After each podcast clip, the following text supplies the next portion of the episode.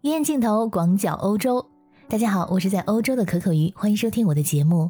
今天呢，我们把镜头移到英国，贝克汉姆和维多利亚这对明星夫妻最近遇上点麻烦。他们在伦敦有一栋四层豪宅，位于伦敦的富人区肯辛顿荷兰公园。这栋豪宅是小贝夫妇在二零一三年以三千一百五十万英镑的高价买下来的，接近人民币呢是二点七亿左右。这个荷兰公园社区可不是什么普通有钱人住的社区，它是伦敦最富裕的社区之一。社区的名字呢是来自于土地的领主荷兰勋爵，当时他拥有这里的整片土地。这里的居民非富即贵，许多金融企业界的大亨以及国际巨星都选择把家安在这里，所以社区里的很多街道都被称为“百万英镑街”。这几年英国房价一直在飞涨，现在看来啊，这社区里最便宜的几个房子都要超过百万英镑。这里本身的环境非常的安静清幽，而且只需要十几分钟就可以步行前往诺丁山街区和肯辛顿高街，可谓是闹中取静。而小贝夫妇的这栋豪宅虽然说二零一三年就买了，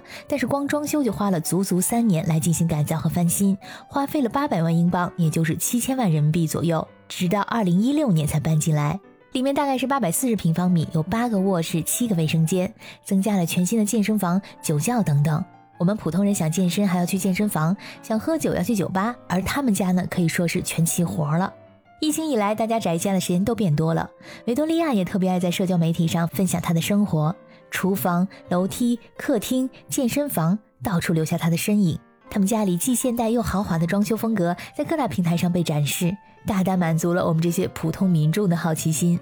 但是由于这个豪宅是个历史性的建筑，修建于十九世纪中期，那个时代曾经是英国在世界舞台上一枝独秀的年代。当时英国确立了资本主义制度，在第一次工业革命中蓬勃发展，成为了世界上第一个资本主义工业化强国。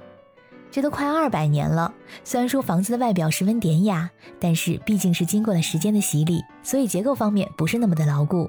这就造成了他们搬进去没几年就紧急的需要结构性的维修。那小贝夫妇肯定希望早日开工，谁都不希望花了这么大的一笔巨款还住在危楼里吧？但是由于这栋楼属于国家二级保护建筑，几乎所有大大小小的维修都要通过当地政府的批准，并不是说你买了这个房子，你是这个房子的主人，你想怎么改就怎么改。就算是你再大牌儿，你也得找专家审核、递申请、排队等等，等申请下来才能开工。如果改出来的和你申请的不一样，那么还得返工。其实早在二零一三年，他们刚刚买的时候就提交过足足五十份的规划申请，所以才花费了整整三年的时间才修改成现在的住宅。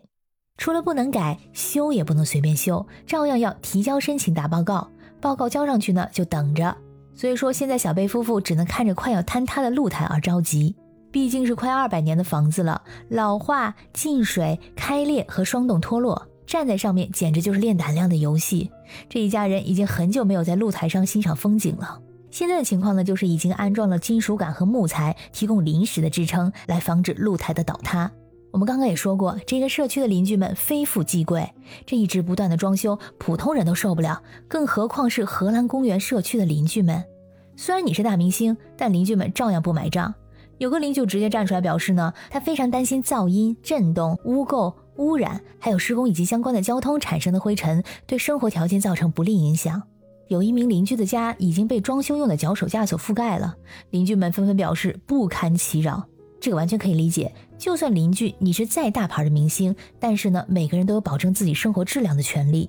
你可能觉得这是因为贝克汉姆家是历史住宅，所以才这么麻烦。其实，在欧洲，普通的住宅翻修也是特别麻烦的事儿。在奥地利有个政府机构叫做保跑利菜，直译过来呢就是建筑警察。这个机构的功能就是确保城市的有序改建，为规划提供建议，批准建设项目，并监督建设活动，来确保公民的安全。